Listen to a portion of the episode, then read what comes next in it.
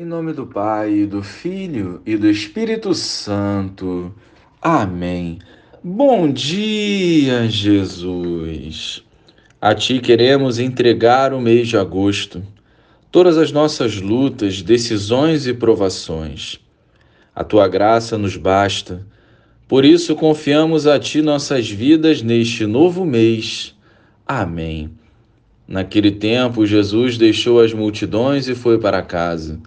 Seus discípulos aproximaram-se dele e disseram: Explica-nos a parábola do joio.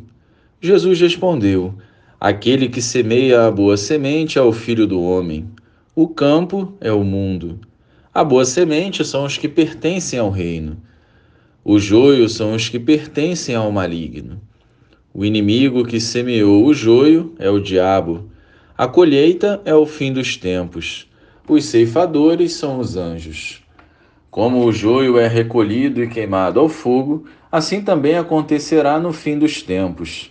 O Filho do Homem enviará os seus anjos, e eles retirarão do seu reino todos os que fazem outros pecar e os que praticam o mal. E depois os lançarão na fornalha de fogo.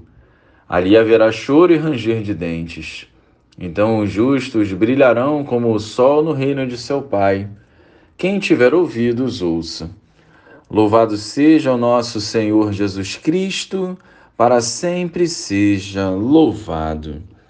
A explicação da parábola do joio e do trigo é completa e não nos deixa margem para qualquer dúvida ou interpretação. De forma bem objetiva, o Senhor nos alerta para estarmos atentos neste mundo com o agir do mal, que visa afetar o bem, e também em relação ao juízo final que é verdadeiro e exige a nossa atenção. Neste Evangelho, Jesus nos garante que quem praticar o mal vai para o inferno. É uma palavra dura, porém verdadeira. A evangelização de Jesus não suaviza o erro, é reta e objetiva, para que o quanto antes nos convertamos para sermos salvos. Não sejamos nós os semeadores do joio, sejamos para o próximo instrumentos de salvação. Não podemos nos acomodar nem sermos cristãos covardes.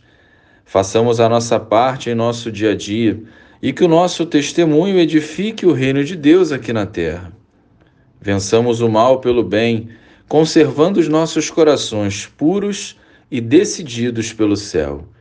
Glória ao Pai, ao Filho e ao Espírito Santo, como era no princípio, agora e sempre. Amém.